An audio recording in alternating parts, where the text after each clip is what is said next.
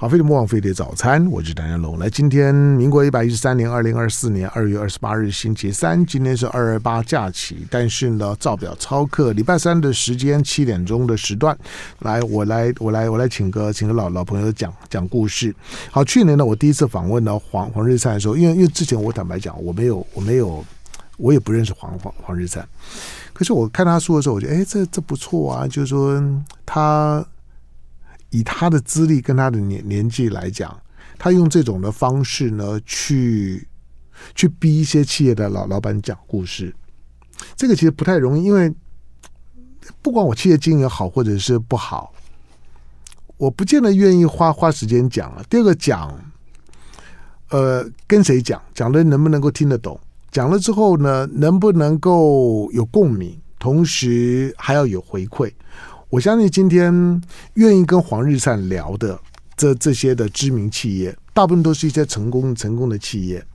黄日善跟他们聊聊的时候呢，跟你聊的这些的企业的经营者。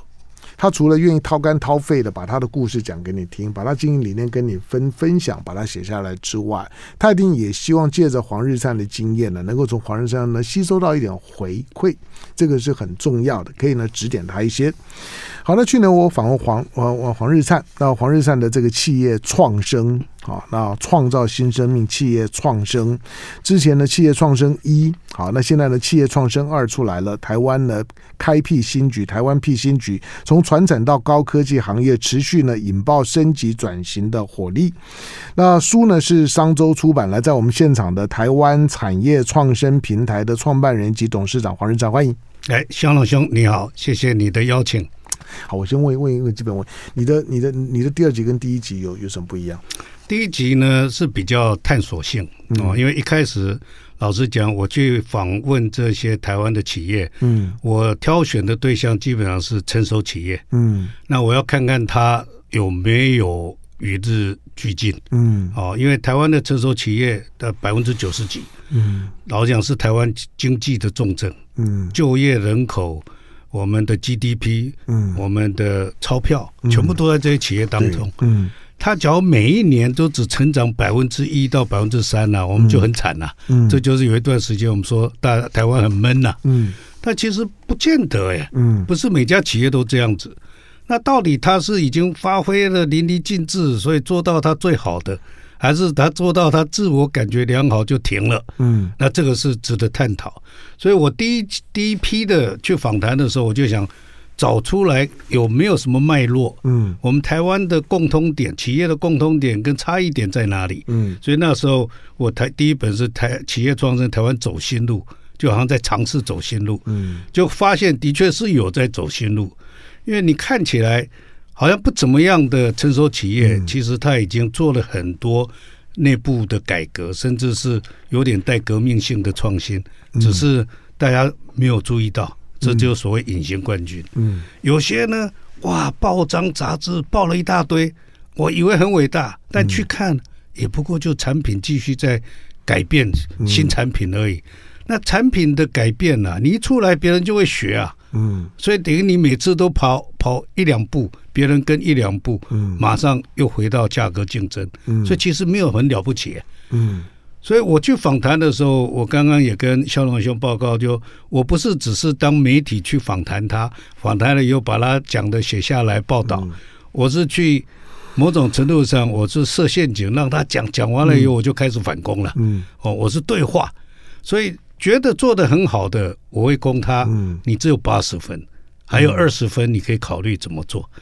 假如他觉得做的不太好的，嗯，我会跟他讲。我访了其他几家，其实你已经不错了，嗯、只是呢，你也还是一样，你可能还有三十分需要再精进。嗯、所以你有没有，你有没有访访谈完之后翻脸的？呃，没有，有有访到就他最后讲不出话来的，嗯、就因为他没想到我会问那个问题，嗯、然后就停住了，嗯，然后说嗯，这个我要想一想，这种有。但我后来发现，当然这方面我律师并购律师做那么久，我是有分寸的了。我不会把他打到就是他拿斧头来来敲我了。嗯，所以经常他会找我回去的，就是我留下一些东西让他咀嚼了以后，他觉得好像还有一点点值得思考的地方，嗯，再找我回去聊。所以也因为这样子呢，后来别的企业也就会觉得 跟我聊天不是，就像您刚刚讲，不是单向的，不是浪费他的时间，就他其实蛮期待就，就哎，我什么时候开始要插话？嗯，哦，因为我这样跟他讲访谈自己，我说你尽管讲，但是有一点包含。我该插话，我觉得我该插话的时候我就插话，嗯。啊，甚至有时候我会推翻你讲的，抱歉啊，这个对你只要包含这一点，我们什么问题都没有，很多是这样子。那第一本访完了以后，慢慢整理，慢慢整理，就开始觉得有一些路子出来，哦，所以我说走新路。第二本呢，我就用了第一本的基础得到的心得跟那个那个架构啊，我去测验。第二批访问的这些企业，嗯，那就发现升级转型，台湾成熟企业升级转型的确有它的脉络，嗯，有你这些路子走对了，你就变成从点而现而面，就开始开辟新局了，嗯，哦啊，怎么说呢？第一个，我想台湾的成熟企业最厉害的就是从本业开始，嗯，只要跟本业有关的，全世界大概很少人打得过我们台湾的企业。所以从本业开始，怎么样子升级转型？第一个就是我梳理的第一章，呃，第一步就新产品、新技术。嗯，产品怎么样子改良？怎么样增加？怎么样子让技术含金量提高？那这些马上就进去 bottom line。嗯，因为它产品有了新产品、有新技术，它马上就是领先了其他的竞争对手，同时它可以 charge 比较高的价格，嗯，赚比较多的钱。这很棒，台湾的企业最会做这两个，嗯，只有一个风险，这两个也是别人最容易学的，嗯，所以你领先的局面不会维持太久，到最后你只要不继续前进，人家赶上来以后，又回去老套，大家拼价格，就销价竞争，嗯，所以这个进入了蓝海，但一下下又退回去红海，所以第二步呢的这个升级转型的面向是什么？就从新产品、新技术跳到新的客户，嗯，新的市场、新的通路，嗯，因为同样在卖瓜瓜园的这个、嗯、这个番薯，嗯，只要他继续卖原来的客户，就是这这个小小小的零售，老实讲谁都会卖，对啊，你烤番薯能够说我烤的？就比人家好，嗯、不会，哎，但是他打进去全家。嗯、哦，那这个整个通路就不一样，他全家只有一个哎，嗯，他用了你的就不会用别人的，别人就抢不进来了。因为如果如果常常买地瓜的，你知道全家跟统一的地瓜的品种跟它的跟它的就是说烤的方式是不一样的。嗯、然后后来他又抢进去日本，嗯、同时不只是新的通路。嗯新的客户，他还是新的产品又加进来，因为他发现日本冷冻的地瓜非常好吃，好吃啊！所以你看，他这个就把整个竞争的这个门槛一直在提高。嗯，所以台湾的成熟企业的第二招就是新客户、新市场、新通路，这个也越来越多的人知道，也越来越多人做了。所以这就从点到线到面开始了。嗯，但是这个呢？顺着瓜藤摸上去，只要懂得做新产品、新技术的人，摸久了就会发现，他必须要攻新客户、新通路，跟这个新的这个市场。嗯，所以还要再想新的，那就新的商业模式。嗯，哦，所以比如说，同样看病，我刚刚你讲好心肝，我觉得好心肝最大的特色不在他的医生好，嗯，因为他医生都台大来的，没错，呃呃，那台大好的医生更多啊。嗯，那他的护士技术也不一定比人家好，嗯，但是他的新商业模式是什么？就看病很快乐，嗯，因为他的护士都带着笑脸迎接你，嗯，哦，那他的确也经验也不错，医师也是一样，而且他那里的医师看诊不用三秒三分钟看一个人，他可以花个十分钟跟你好好聊，没错，那你在那里等的时候就已经很快乐了，嗯，你的病就好了一半，他改变了。医疗的经验，对，嗯，那这个呢？我认为我对他的挑战就是说，为什么只有好心肝可以这样子做？嗯，这不难啊，只要有足够的经费的支持，嗯。啊，因为他有基金会什么的，对，基金会又不是只有你一家可以有啊，嗯、所以全省为什么不能走透透？全省南北为什么不能有更多的好心肝？好心肝，嗯，不一定都要你做啊。你指导也可以啊，或者你启发他们去做啊，那只要大家这个大大县、大城市、小乡镇都有类似好心肝这样子的医疗机构，嗯、那我们全民健康不就到位了吗？嗯、哦，所以这个新商业模式啊，老实讲，就是台湾企业现在面临的很大的挑战。嗯，因为是少数的成熟企业有办法发现新的商业模式去冲刺。嗯，比如最近红得发紫的宝瑞。嗯，这个宝瑞生技，他本来只是做医药的呃经销，嗯，但他呢立志想做医药委托制造业的台积电，嗯，就 CDMO 的台积电，所以他透过六七个并购案，在不到十年的时间，他现在变成台湾 CDMO 的一个大咖，甚至开始并购国外的 CDMO 的，从一个卖药的小的经销商。变成一个 CDMO 的大咖，嗯，这就是整个商业模式不一样。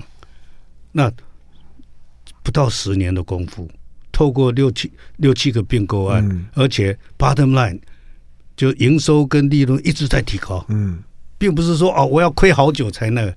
以前我们都是产能的扩充。所以产能扩充都要亏一阵子，因为要训练人，要什么等等。所以我们以前都觉得哇，我们快速增长用并购的话很危险啊，是吧？现在不是啊，我并好企业啊，它本来就赚钱了，嗯，它本来技术就很好，我把它并进来，一加一大于二，等于三，等于四，我就马上窜上去了。所以现在这个新商业模式是我们台湾企业这个新局里头很关键的一个层面，嗯，啊，越来越多的企业。都在思考这些问题，嗯哼，哦，就像微影一样，微影它这个从伟创出来以后，这个微影它本来在做的是什么东西？它本来是在做这个呃，伟创做这个这个呃手机呀、啊、什么等等，微影是做 server。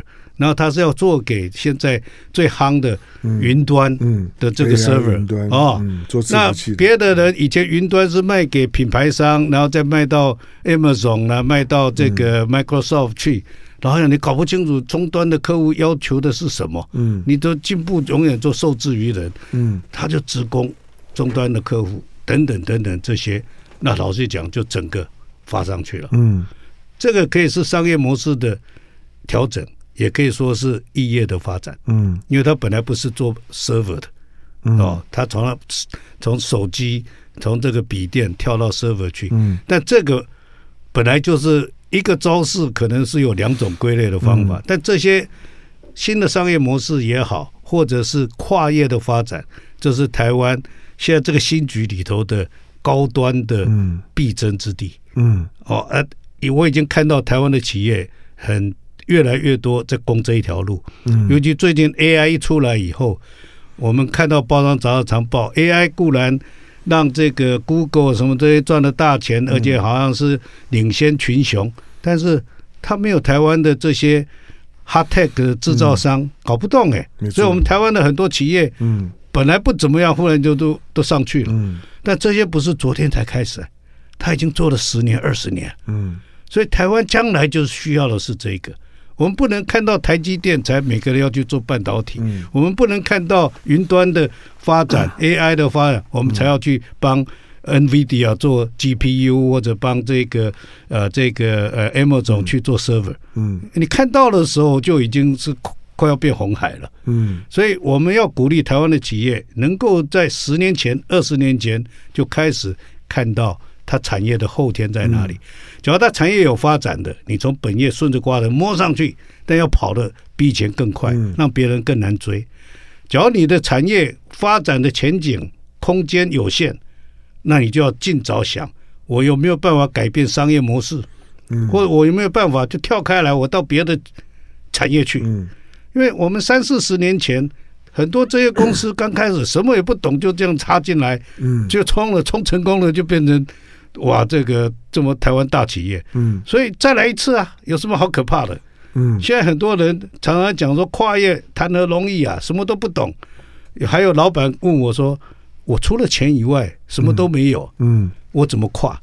我说你四十年前你连钱都没有哎。你还不是跨进这个产业做到这么好，嗯、所以你现在有钱，有钱就可以买技术、买人才、买产品，嗯，等等。你你怎么会什么都没有呢？你把最重要的资源抓在手中了？你缺的就是一个什么？赌他一把那个胆识。我觉得黄黄黄日灿在做一些很很特别的事情，但一方面呢，在帮在帮台湾的产业界呢，呃，你你你你有点在当啦啦队的味我我味道，在在在鼓励的鼓励的台湾的台湾的产业界要更勇敢、更更积极的去寻找这个生命力。哎，你当你当并并购律律师多少年？我都四十年啊。四是四十年，这四十年时间呢，其实足够刚好看到台湾的经济成长当中最精华的这一这这一大段。好，那当然，你刚刚你刚刚提到，就是说有有一段一段时间了，比如说十多年年前，十十多年前，我想在产业界或者我在新闻界里面，我我们最常听到或者感觉到的。是台湾产业界那种闷的那种感觉，那种闷闷经济，大家说那种闷闷经济，就是大家觉得觉得毛三到到是钱利润也不高，转型也很困难，甚至于对连台积电都悲观，跟现在不一样哦。其实现在的现在的这一两年两两三年的时时间，是我觉得台湾的整个产业圈里面的空气啊最乐观、最蓬蓬勃的时候，大家突然间拨云见雾。为什么？进广告，回头之后继续跟黄日灿聊。好，非常不枉费的早餐，我是梁家龙。那今天在我们的节目的现场的台湾产业创生平台的创办人及董事长黄日灿。那认认识黄日灿的，可能知道黄日灿在干嘛。他在过去在业内来讲呢，是很有名的并购律师。那在并购并购这件事事情，不是随随便找两家几家企业就把它 merge 在一起。你你第一个，你必须要对这些企业真的很了解。不然你不太知道他们的他们的 merge 的那个那个煤煤核点呢在什么地方？其实那个是最困难的部分。而且这些企业本身，你想对老的老板来讲，每一家企业都是呢老板的亲亲生儿子。他为什么要要要把他的儿儿子呢要交交出来？一定一定会条条件一定都很难开的了。所以其实要要扮演一个并购律师的角色呢，不太容易。不过呢，黄黄日灿呢，从他上一本书呢，我觉得诶，这个这有点意思，就是说，因为基于他在产业界呢打滚了这么久，虽然呢他是以一个律师的身身份，不是一个企业的经营主的身份，也不是个竞争者的身份，可是也或许因为因为这个原因，许多人呢更能够无私的掏掏肝掏肺的去跟你谈他自己的事事情，而不会把你当做是一个竞争对手，因为如果当个竞争对手讲话就有顾虑了嘛。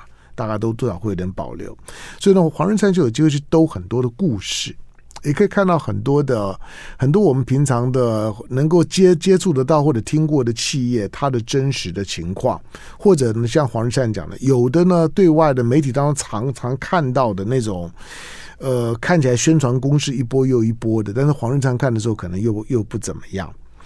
好，问我我刚刚问的那个问题就就是，如果十多年前。台湾曾经走过一长段了，对于台湾的经济不太有信心的那种的感觉，那种的感觉，尤其在两兆双星的投资计划不成功的情况下面，那时候面板也得也打不过韩国，DRAM 也打不过韩国，台湾觉得好像什么都没有了。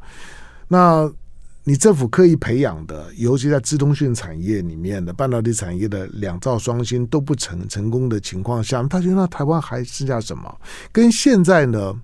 我不能说百业蓬勃，可是你现在看到最少，你你你光看到现在的台股的点位，你看到的这些台积电刚创新高，然后台湾的产业的透明度。尤尤其现在 AI 跟上来了之后，你会觉得那个那透明度就很好。然后中美之间的对抗，台湾呢反而是一个受受益者。为什么？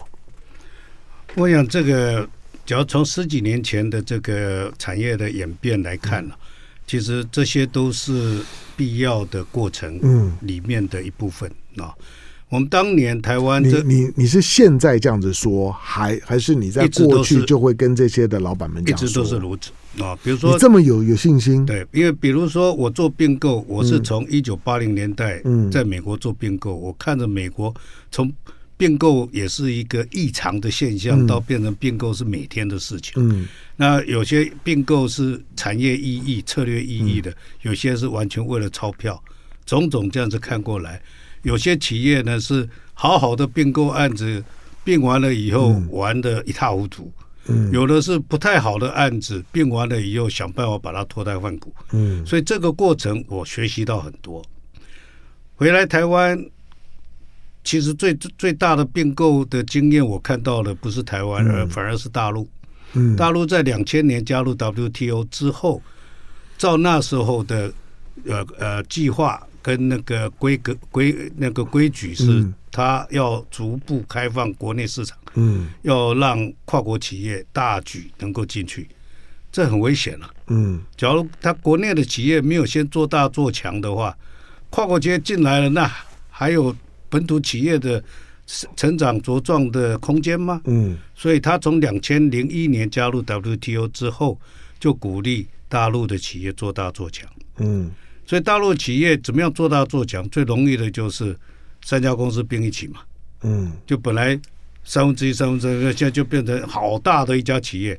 所以在几年当中啊，全球一千大的企业，嗯，从完全没有中国企业，忽然变得一大堆的中国企业，嗯，不是他真的做强了，嗯，他就把它并起来了。嗯，我们台湾也可以做啊，嗯，三星等于我们的台积电加 ABC，嗯，我们只要把 ABC 并进台积电，就跟三星一样大，嗯，但是光大不一定有用，所以中国大陆的。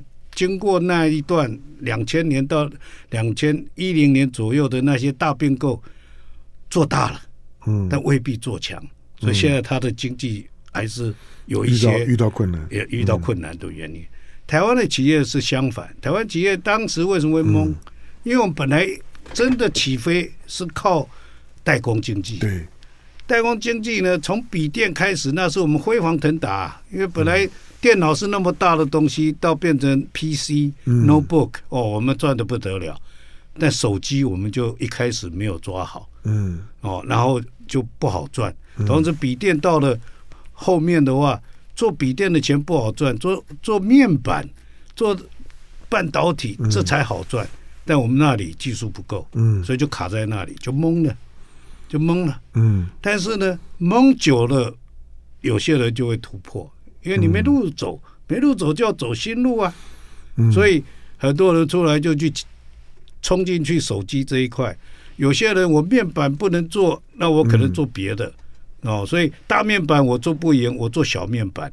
所以像元泰哦，那有些这个我我这个半导体没办法做，那我做封测什么等等。所以其实很多后来的新的产业都是因为前面路被挡住了。我就走出一条新路来，嗯，所以这本来就一直如此。台湾的企业从一九五六零年代，水果罐头、纺织品、雨伞、橡胶鞋等等，其实每七到十年就一个转型，嗯，就一个升级。我们是到了就是两千年左右，大家闷的时候，为什么闷？第一个还没转出来，第二个呢没有升级，为什么没升级？因为还想继续赚成本的钱，就大家西进中国大陆去找低成本的地方，东南亚找低成本的地方继续赚成本的钱。嗯，结果你赚成本的钱，你就没有往上升级，所以现在我们只要付代价。你原来选的策略是再继续赚成本钱，又不是赚技术钱，不是赚品质的钱。嗯，那你当然现在要从后赶上来。嗯，所以这个是我们台湾企业。碰到瓶颈，自然就会，当然阵亡的也很多，嗯，但是每一代都是如此，阵亡的我们也都忘记了，我们看的是后来跳出来的，嗯，所以现在台湾的企业，同样，我们现在手机开始面临到什么红色供应链，嗯，所以我们本来手机这十几年来，哇，大家都吃香喝辣的，现在开始转到红色供应链，那我们做什么？有些人就开始做 server 去。嗯，有些人开始做其他不同的电子的产品，GPU、无人机什么等等，五花八门的东西出来了。另外还有一些人就转型啊，嗯，我这个这个原来的这个手机的代工不能做，但我能够把手机做到那么美，把那些机壳做到那么棒，嗯，我做精密工具、精密金属的产品很容易啊，所以有些做隐形眼镜，有些人就开始。我做 CDMO，我很会代工啊。嗯，所以我我做医药的 C CDMO，我做医学器材的 CDMO，有什么不可以？嗯、只是现在在转的过程还没有发光发亮的结果出来。嗯、但本来每一个这样子的孵豆芽，十年算很快了。嗯，所以我们现在从大概二零一几年碰到瓶颈，跳开来，现在差不多。再过几年就有很多更好的成绩出来。嗯，重点是你有没有先付出那十年的呼豆芽打基础？嗯，横冲直撞，勇于尝试的那个过程。有的话，你通常不会白走。嗯，那没有的话，很多人为什么不敢赌？为什么后来慢慢淘汰？就是他一直觉得万一不成功怎么办？嗯，那老实讲，你还没做就想万一不成功怎么办？你就不会做。不会做就不会成功，嗯，哦啊，不会成功的前提下，那你失败几率就加大了，嗯，因为不进则退嘛。所以台湾的企业的老板，像你刚刚讲说，我怎么样跟这些企业讲？因为我看过这些，当年我在帮他们的这些大企业或者中小企业，那小的以前比较少找我，大家都中大企业了啊，嗯，我其实就是在他们大喜大悲的时候啊。他们要做并购，哇，做成功的很高兴；做不成功，可能就变诉讼，嗯、或者是他们在跟人家竞争的时候，呃，一言不合，或者被人家告这个智慧财产权，或者被人家打压，呃，有有纠大的纠纷，那时候都找我。嗯，所以我看过他们的强，也看到他们的软弱。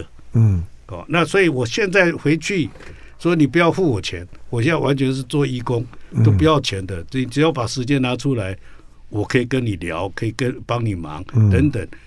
我比较有一个基础，因为我知道他们原来强为什么，原来弱在什么地方。嗯，这罩门应该怎么样子去呃想办法去克服。所以他们常笑我说我是个敲木鱼的和尚啊。我说不，我这个和尚还算有两把刷子。我通常敲一敲你会痛啊，哦，而且没有痛到说你不理我啊，我们还是继续是好朋友。那其实就是观念，因为每一次我就发现，有些企业在他还不愿意接受之前呢、啊，诸事不宜。你怎么讲？他说：“哦，这个不行，那个怎么样的问题？这个永远开到半空。等到他开窍啊，哦，对哦，这个可以怎么样？可以怎么样？我这时候反而我要去提醒他，还是有风险哦，没关系啊，什么事没风险？哇，判若两人。嗯，然后去冲了以后，对。台湾的企业家最厉害就是，嗯、当他决定了不管走哪一条路，嗯、好路不好的路，嗯、他冲出去以后，嗯，他很厉害的就，就他总有办法走到另外一端去。没错，没错。哦，这个就像打高尔夫球，妈中间妈都打烂球，哎、嗯，他就是就是有办法把球打回来。嗯，这是我们的执行力。嗯，对吧？所以我不担心台湾企业的执行力，嗯、我只担心他们不动。嗯。不不走那第一步。是，所以我的工作，我认为我的工作就是想办法跟他画画，鼓励他们，鼓励或者是或者是恐吓他们。嗯，哦，因为有时候要说你不进则退啊，你继续退，退到后来可能就没人理你了，因为你已经不是一咖了。对，就当我们现在动不动谈台积电，但今天呢，今天全全世界呢在。在在产业、产业文化以及以及在产业科技上当中呢，经常呢高举台湾，高举台湾，台积电固然是代表了，但是其实并不只有台台积电，而是在台湾呢，在几个世代里面培养出来的这些企业的经营者，他们的理念跟他们的文文化。让台湾今天呢呈现出一个呢，特别是在在这些呢电子零组件的供应链里面的不可替代的位置。好，在我们现场的呢黄日灿。呃，可能很呢，很多人呢听过他的书呢，看看啊啊看过呢他写的东东西哈。台湾产业创生平台的创办人及董事长。好，那这本书呢是他的第二本企业创生的第二本。那台湾辟新举，从传产到高科技业，持续引爆呢升级的转型火力。这里面当然会会有一个一个一个基本的气氛呢，就就是对台湾的未来的经济发展是乐观的。不要不要，表示乐观。即使在那个闷的时代呢，你都能够保持乐观了，这是不容易的。但是当现在大家都很乐观的时候，我进广告，回头回头问个问题啊，就是，比如说最近这几年也有一些令人不胜唏嘘的一些的老的曾经很成功的企业啊，比如像大同，我我我不这样比喻对不对？大大同。或者我看曾经呢，在文化创意产业里面，像是比如像成成品。看起来，我我个人主观上面哦，看起来我认为他也遭遇到困难，或者他原来原来的企业的那个品牌，就是说在我们脑子里面印象里面呢，在对台湾来讲呢，最有代表性的那个 image，似乎似乎遇到了困难。那不管是哪一个，以你自己做诟病，以及访问这么多企业，企业的死亡跟老化有什么特征？我我不知道这个这这这问题会不会是一个很 rough 的问题？好，进广告，回头之后呢，让黄日善讲。好，飞碟播网飞的早餐，我是台龙。好，在我们现场的黄日善，台湾产业创生平台的创办人及董事长。好，那这本书呢，《企业创生二》延续他呢，《企业创生一》呢，讲故事。呃，他对很多基于他个人的人脉，以及呢，对于企业诟病的经验。以及呢，他对于企业文化，以及对于整个呢台湾的产业变化的好奇，我我会感觉到黄黄日山是一个是一个很很乐观、很很积极的，一直想要去去探索。就台湾的产产业文化的变化的一个人，好，那他的他的访谈当中呢，讲出来的故事呢，大概都很有很有参考价值，而且他也不是光去光去挑那种呢，你可能呢可望而不可及的大企业，有许多呢在你生活周周遭的当中的一些呢，在生活当中你都能够接触得到的这些中小型的企业，十一住的住行，黄日善呢都很有兴趣。好，当。谈企业，我们当尽可能谈一些呢鼓舞人、人心、令人振奋的故事。可是偶尔会出现的一些，不管景气好或者坏，有些企业呢，你就是活生生的看着他的死亡。他曾经叱咤风云，他曾经被认为不可替代。可是当那个死亡要到来的时候，国外的，譬如说 Nokia，Nokia 呢，他就是没跟上啊。现在呢，我同样也很担心，Toyota 会不会不会？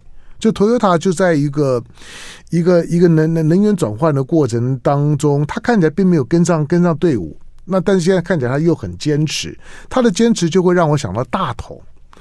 大同，我们我们从小到到大，谁没有谁没有用过大同的东西？现在大大同仍然有它的连连锁店啊，有它各地的服务站啊。可是我们知道，大同经经过了非常大的困难，我也不敢说现在度过危危机了。可是最少它最风光的时候，真的真的过了。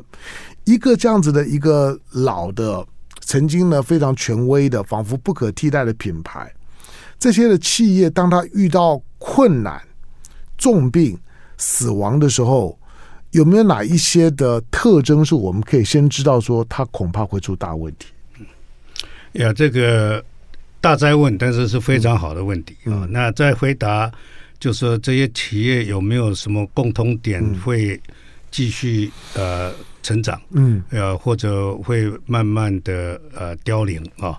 之前我想回应你一下，刚刚开始讲的说我很乐观，嗯，其实我也不是很天真的乐观，嗯哦，那。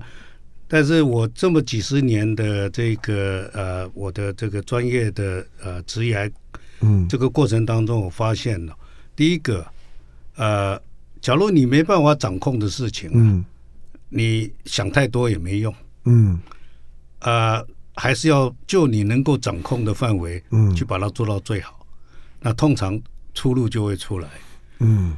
假如你一直在想你没办法掌控的事情，然后就什么事都没做，嗯，你绝对会比另外那个就他能做的，嗯，把先把它做好的人差，嗯，所以我常常举三个猎人一个一只黑熊的故事，嗯，你不一定要比黑熊强，嗯，但你至少要跑得比另外那两个猎人快，嗯，那就好了。